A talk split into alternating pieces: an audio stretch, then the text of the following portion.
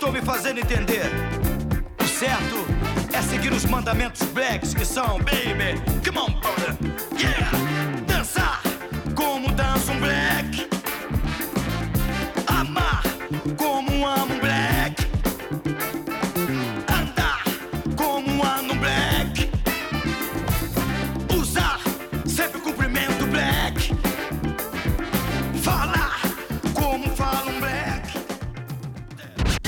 Tá na hora da gente fazer aquilo que a Jovem Clã e outros veículos fanáticos bolsonaristas não fazem, que é trazer representantes legítimos dos movimentos negros brasileiros para conversar e para que vocês possam entender de onde eles vieram, quais são as suas lutas, o que eles estão fazendo, o que eles estão articulando para 2021. Aumenta o volume que hoje a gente tem uma entrevista muito maneira aqui no Infiltrados do Cast.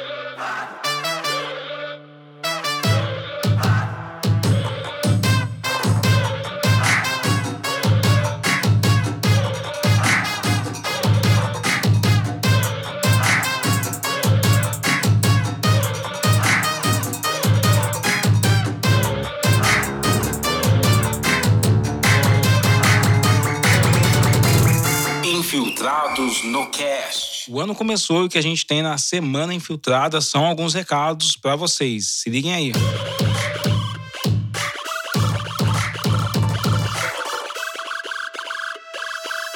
Primeiro recado é que a gente está produzindo agora em 2021 novas séries e também segundas temporadas das séries clássicas do Infiltrados no Cast, né? Uma série que tem feito muito sucesso. São os maiores racistas da história brasileira. Ela vai voltar. A gente falou de Monteiro Lobato, de Renato Kell, de Nina Rodrigues, mas engana-se quem acha que só existe, só existiram quatro racistas na elite brasileira. Então fica ligado, em 2021 tem novos nomes aí nessa série e tem séries novas. A gente tá produzindo a série sobre ancestralidade, que tá muito próxima aí para fevereiro, para vocês conhecerem um pouco dessa discussão mítica sobre o que é ancestralidade em vários pontos de vistas de religiões e tradições diferentes.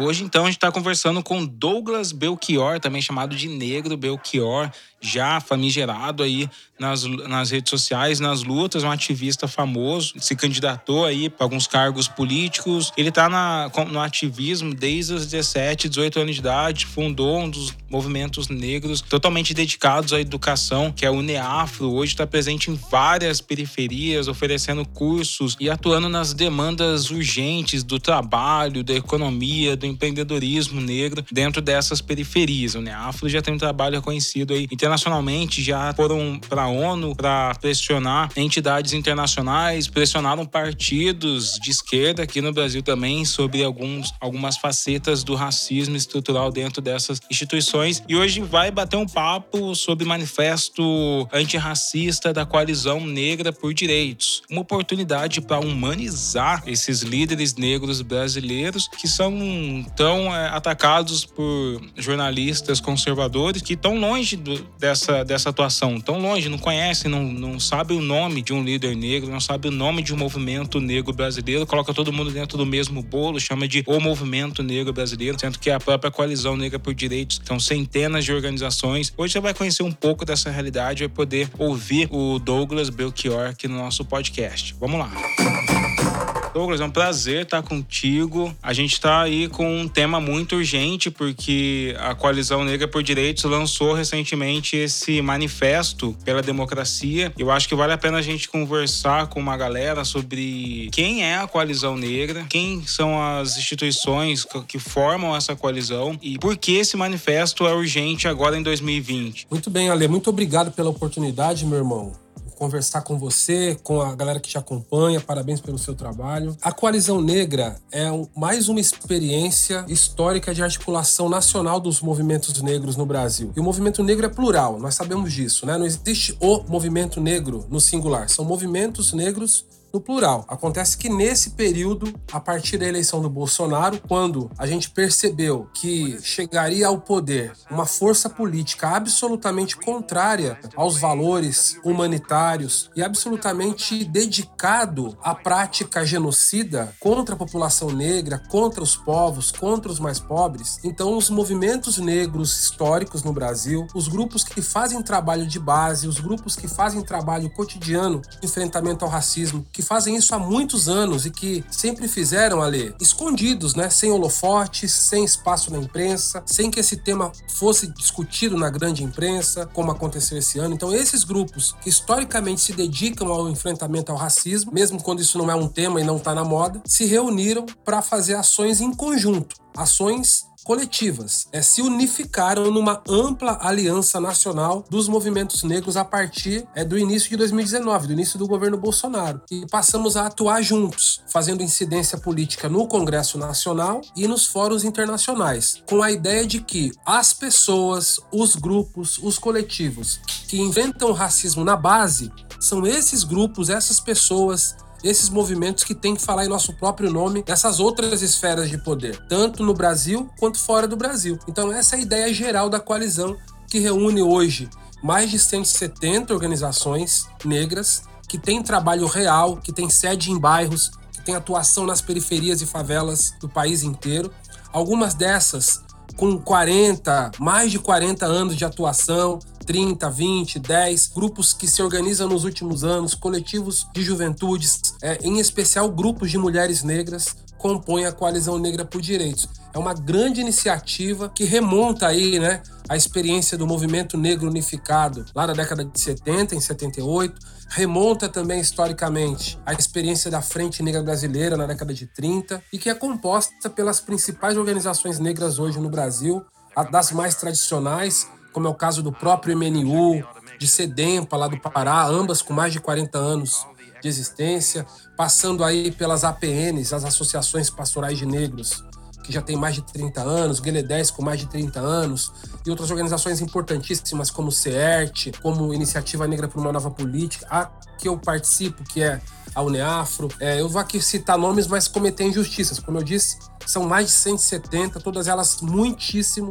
importantes é, de resistência negra no Brasil. E sabe uma coisa que eu acho muito importante? É esses nomes mesmo, né? Porque uma grande parte da população não conhece esses nomes. E aí você tem a imprensa que trabalha contra, que trabalha para silenciar essa discussão e que ocasionalmente torna mais famoso o Black Lives Matter, que tem um trabalho legal, que é fantástico também, só que é estadunidense, né? Então as pessoas acabam reverberando mais o que vem de fora do que o que acontece aqui dentro. Você tem essa sensação sensação também? Ah, isso não tem nenhuma dúvida. Aliás, é próprio do nosso traço, né? De país colonizado, de país dirigido por, por um imperialismo internacional histórico, né? Primeiro daquelas nações que invadiram o nosso território, escravizaram o povo africano indígena, depois pela direção entre é, o século XV e XIX pela própria Inglaterra e agora é, pelos Estados Unidos. Então tudo que acontece lá é, representa um poder de imprensa, de mídia, de informação muito poderoso, não só no Brasil como no planeta inteiro. Nesse ano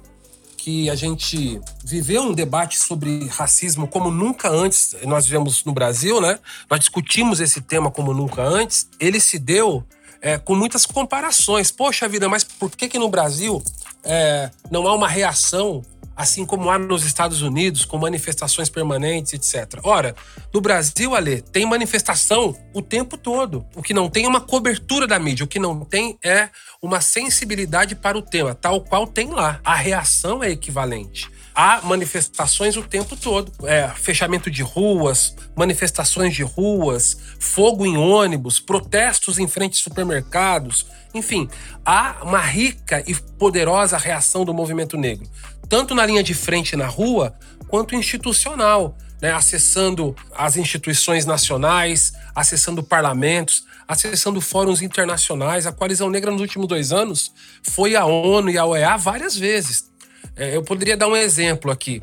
É, quando aconteceu o massacre de Paraisópolis, que a ação da polícia acabou com a morte de é, nove jovens aqui em São Paulo, a Coalizão Negra foi à Comissão Interamericana de Direitos Humanos com a irmã de um dos jovens assassinados e com uma moradora de Paraisópolis, uma jovem ativista. Ou seja, o exercício do protagonismo daqueles que sofrem diretamente. Não deu uma vírgula, pouquíssima repercussão no Brasil. Quando o governo Bolsonaro quis, quando o presidente Bolsonaro quis que o seu filho Eduardo fosse embaixador do Brasil nos Estados Unidos, a moeda de troca era a base de Alcântara, no Maranhão, território quilombola. Nós aqui da coalizão fomos até Washington, sentamos com parlamentares do Partido Democrata, dialogamos com o Henry Johnson, entre outras lideranças. Eles foram para o parlamento norte-americano, fizeram um discurso sobre o problema e o acordo que poderia prejudicar é, milhares de famílias lá no Maranhão. E, ou seja, uma repercussão internacional imensa. E no Brasil, também silêncio absoluto da imprensa, silêncio absoluto das instituições. Ou seja, há uma reação, sim, poderosa, permanente, cotidiana, tanto na linha de frente, no protesto no chão, quanto a, a incidência política, a negociação, a, o diálogo, a exigência de reparação. Em, ambas as pontas, sabe? Nas duas pontas. Mas isso não é, é valorizado, isso não é repercutido. Essa é a diferença.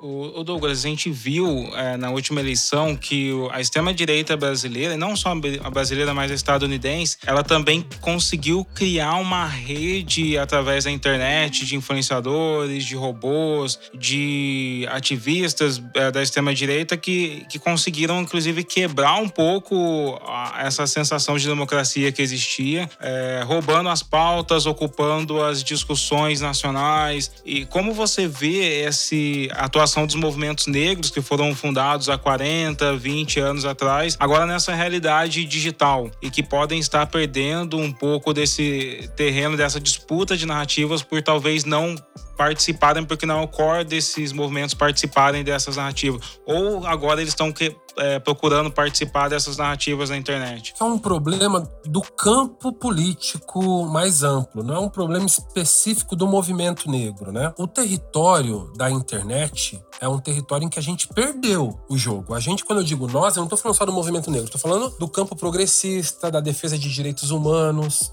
É o que a gente tem, o que a gente observa olhando para esse ambiente de disputa é o crescimento do ódio e o crescimento político de forças absolutamente retrógradas, violentas, ultraconservadoras. É, foi nesse terreno que, por exemplo, Bolsonaro venceu e chegou ao poder. Foi nesse terreno que a gente elegeu o parlamento mais conservador e desqualificado da história do país, que é esse que foi eleito em 2018. Né? É nesse terreno que, em vários países, democracias têm sido colocadas em xeque, têm sido destruídas, porque esse, nesse ambiente também se faz valer a desigualdade de acesso, a desigualdade de domínio da técnica. O movimento negro não está fora disso. Nós estamos dentro disso.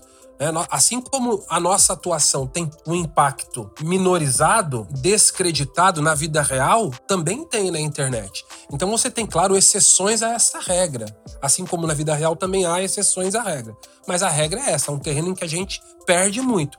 Assim como na vida real, a nossa tarefa qual é? É crescer, é incidir, é construir é, estratégias para chegar mais longe, para falar com mais pessoas, para convencer mais as pessoas a se mobilizar para a luta por direitos. É, é, é, fazer um trabalho de conscientização permanente. Assim como existe a sala de aula, existe a internet, você conversa com pessoas. É óbvio que a tecnologia nos ajuda a conversar com mais pessoas.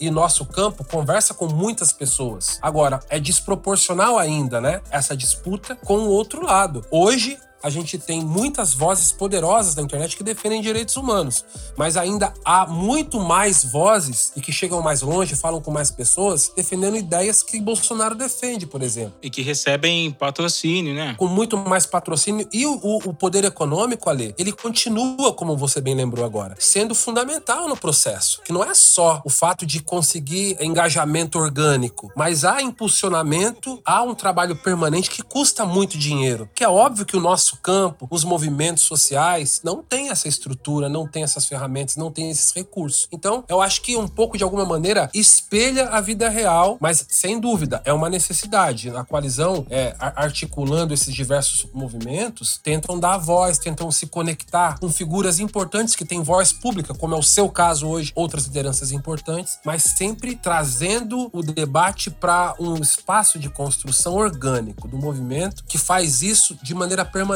que tem um projeto de país. Né? Então, quando a gente fala da coalizão e dos movimentos que compõem a coalizão, nós estamos falando de grupos que pensam o país, que têm propostas de país, que acumularam historicamente e defendem teses políticas de médio e longo prazo. Ou seja, não são efêmeros a partir do que está acontecendo agora, mas a sua atuação de agora tem conexão com a construção histórica anterior e com o projeto político de futuro. Inclusive, isso é muito oportuno porque a gente pode falar agora sobre educação, né? Algumas pessoas, principalmente da extrema-direita, jornalistas, adoram falaciar que o movimento negro não luta por educação, só quer saber de cotas. E você mesmo é um cara que fundou o Neafro ali e que é totalmente dedicado a oferecer educação para a galera mais pobre, periférica e preta, né? Para quem ainda não consegue compreender qual é essa diferença de acesso à educação e como que a educação pode impactar na democracia para a população preta? A educação, enquanto um direito, ele nunca foi universal no Brasil. A educação surge, o processo de acesso à educação, acesso à educação formal, ela sempre foi um privilégio, um instrumento de manutenção de poder de classe, de poder racial no Brasil. Se você imaginar que no século XIX existiram leis que proibiam a presença de pessoas negras, né, descendentes de pessoas escravizadas, naquelas escolas que surgiam, ora, se tem uma lei, a lei, que impede a entrada, é porque existe uma demanda, existe pessoas querendo entrar, grupos indesejáveis querendo entrar. Então eu crio uma barreira, uma, um impedimento. E isso foi feito a partir de legislação do Estado. Isso não mudou no Brasil, isso continua, isso continua, continua sendo assim. Inclusive, um exemplo muito é, fatídico é que o Bolsonaro ontem vetou, se não me engano, uma, um projeto de lei ou alguma coisa que obrigaria toda a escola pública a ter internet. Né? Enquanto eu duvido que quem está ouvindo Infiltrados no Cast vai a uma escola de uma pessoa rica e não exista internet numa escola particular. Quando a gente foi afetado pela pandemia e os nossos estudantes de escola pública passaram a ser os mais prejudicados nesse processo de acesso à educação, as escolas particulares já estavam ali num processo avançado de trabalho de aulas à distância. Quem teve que se habituar ou teve contato pela primeira vez agora na pandemia com algum tipo de necessidade de vínculo, de prática educacional à distância foram os mais pobres. E grande parte não conseguiu se adequar e não conseguiu ter acesso. Nós, na Uneafro, por exemplo, fomos atrás de campanhas e de, e de condições e de convênios para distribuir chip para os nossos alunos para que eles pudessem acessar a internet. Muitas vezes nos celulares dos pais, muitas vezes nos celulares do, da única pessoa com celular na casa.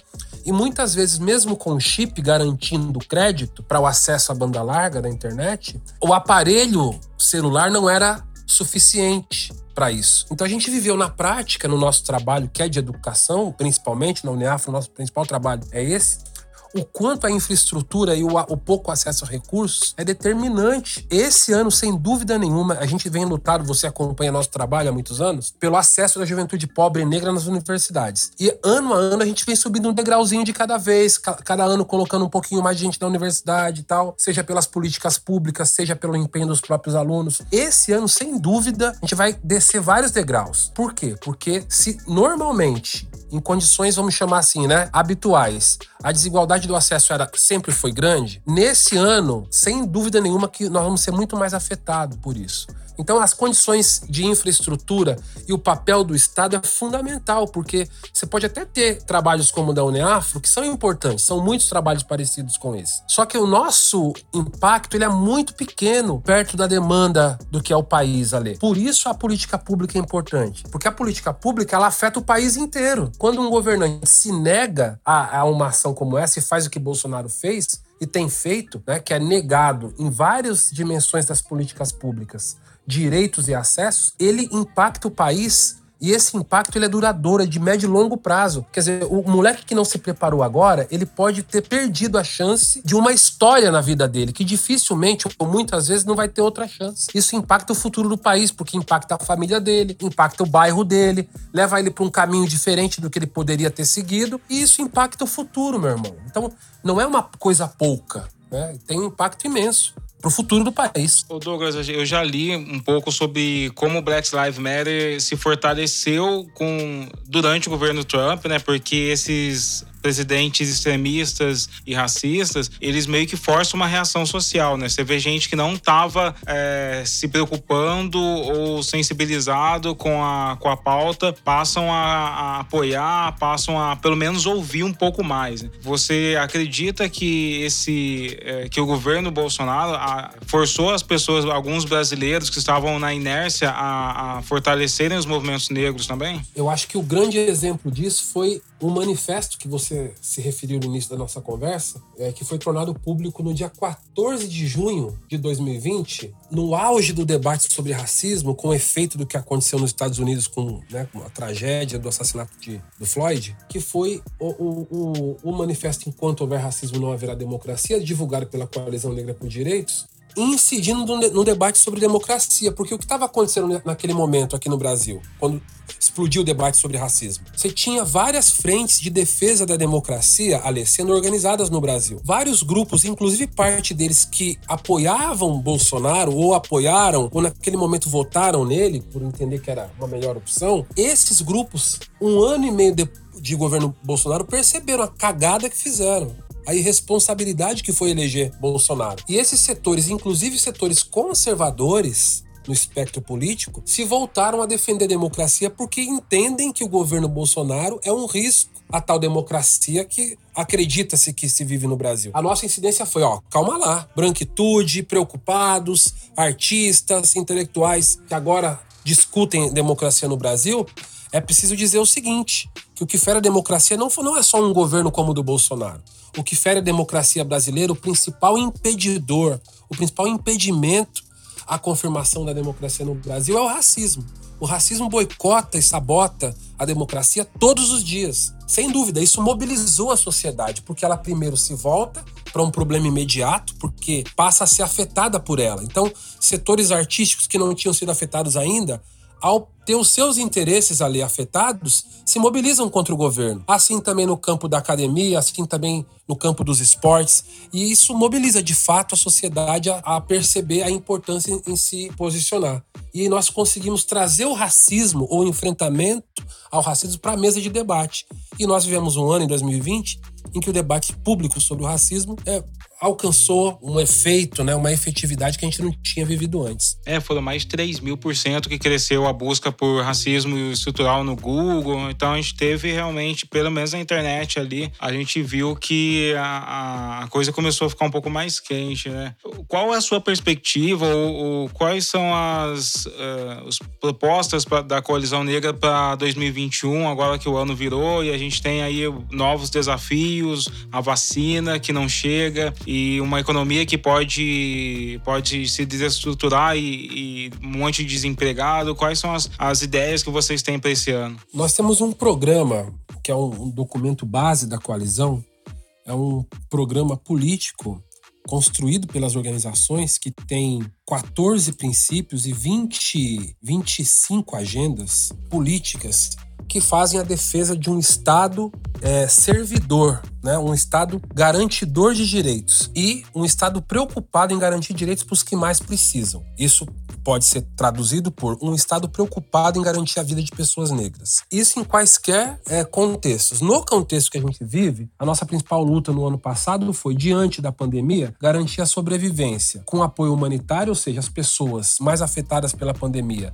eram aquelas que não tinham nenhum, uma, nenhuma economia feita na família, não tem dinheiro em banco, depende do trabalho informal. Essas pessoas foram drasticamente afetadas, a maioria esmagadora de pessoas negras, e a nossa luta foi pelo auxílio emergencial e, sem ter que esperar o Estado fazer, fizemos nós mesmos organizando o trabalho de apoio humanitário nos próprios bairros, busca por comida, por material essencial de limpeza, etc. A pandemia não diminuiu, o impacto dela continua, a economia não se restabelece tão cedo, porque o impacto é de médio e longo prazo. O governo pretende não continuar o financiamento do auxílio emergencial. Você tem um elemento fundamental nesse ano 2021, que é um ano não eleitoral. E quando é ano não eleitoral, os governantes apertam com mais força o botão do foda-se, porque ele não tem resultado eleitoral de curto prazo a, a buscar. Então, a nossa, o nosso poder para pressionar precisa ser maior, porque eles, né, você não tem urnas para fazer análise de rendimento de candidato de, de governantes esse ano. Então a luta para que o, o, governo federal mantenha o auxílio emergencial é fundamental, fundamental. A luta para que a gente consiga minimamente fazer força dentro do parlamento no Congresso Nacional para que esse governo não radicalize nas suas políticas de genocídio. Nós estamos vendo isso tanto com a negação da quantidade do auxílio emergencial, quanto na postura do governo em relação à vacina. O governo é contra a vacina, é um absurdo. É genocídio, assim, é prática de genocídio. É, e aí, a principal tarefa agora é tentar fazer com que o governo não vença a direção da mesa do parlamento, com, com o candidato do Bolsonaro disputando agora a presidência da Câmara Federal, porque o presidente da Câmara ele tem muito poder em dirigir o processo legislativo, escolher quais são os projetos que andam, os que não andam. Nós não temos nenhuma dúvida que se tiver um presidente da Câmara mais alinhado ao Bolsonaro, nós vamos ter uma vida muito mais difícil. Então, esses são desafios que a gente tem além da própria organização, que é continuar o apoio humanitário, que é nós por nós o tempo todo, como conseguir continuar fazendo apoio comunitário, denunciando a violência policial que só cresce e no meio disso tudo fortalecer a nossa organização e fazer com que a coalizão crescer significa que as organizações cresçam. Então, o trabalho da UNEAFRO, o trabalho das várias organizações precisam ser reconhecidos, precisam de apoio, precisam ter o apoio público. Então, nesse sentido também, o trabalho de comunicação é fundamental e a gente conta muito com figuras como você, Ale, que tem esse compromisso aí. Cara, foi um prazer imenso, assim. A gente vai precisar conversar mais vezes. Eu vou te convidar mais vezes, porque você sabe que esse é um assunto que, enquanto não for resolvido, a gente vai estar aqui discutindo, fazendo pontes e, faz... e tentando fazer a nossa parte. Então, obrigado mesmo, assim. É, vou deixar os links da coalizão aqui no, na descrição do podcast, os links para vocês conhecerem o trabalho do Douglas também. Se você quiser deixar alguma mensagem para a galera, aí. Meu irmão, eu quero agradecer mais uma vez a oportunidade, pedir que, que o pessoal acompanhe ah, os trabalhos da Coalizão Negra por Direitos, com esse mesmo nome nas redes sociais.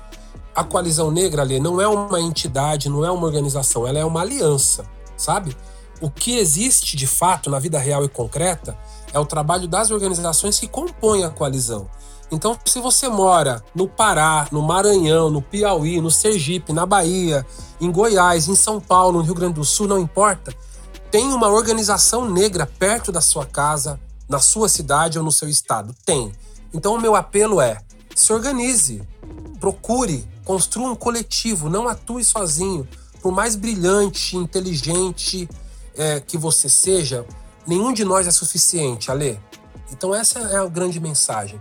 Nós somos fortes juntos, construindo coletivamente, valorizando o trabalho de quem veio antes de nós. Por isso, nós valorizamos muito nossas mais velhas, nossos mais velhos, o trabalho da coalizão. E cobrar coerência, né? A prática é o critério da verdade.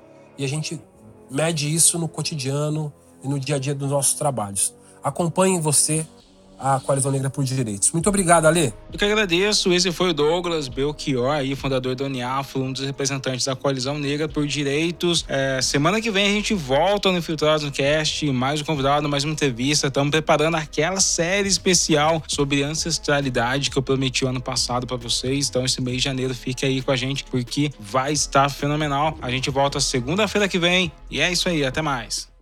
O racismo deve ser rechaçado em todo mundo. O brutal assassinato de George Floyd demonstra isso. Revoltas, manifestações, insurreições nas ruas e a exigência de justiça racial.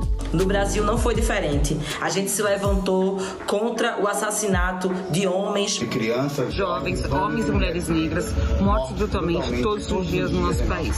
Jovens mortos brutalmente todos os dias em nosso país. Todos os dias em nosso país. Em nosso passado, formamos, formamos quilombos. Forjamos revolta, lutamos por liberdade. Construímos a cultura e a história deste país. Hoje lutamos por uma verdadeira democracia. Exercício de poder da maioria. E conclamamos aquele e aquelas que se indignam com as injustiças do nosso país. Porque a prática é o critério da verdade. Em 2021, a luta contra o racismo continua. Junte-se a nós.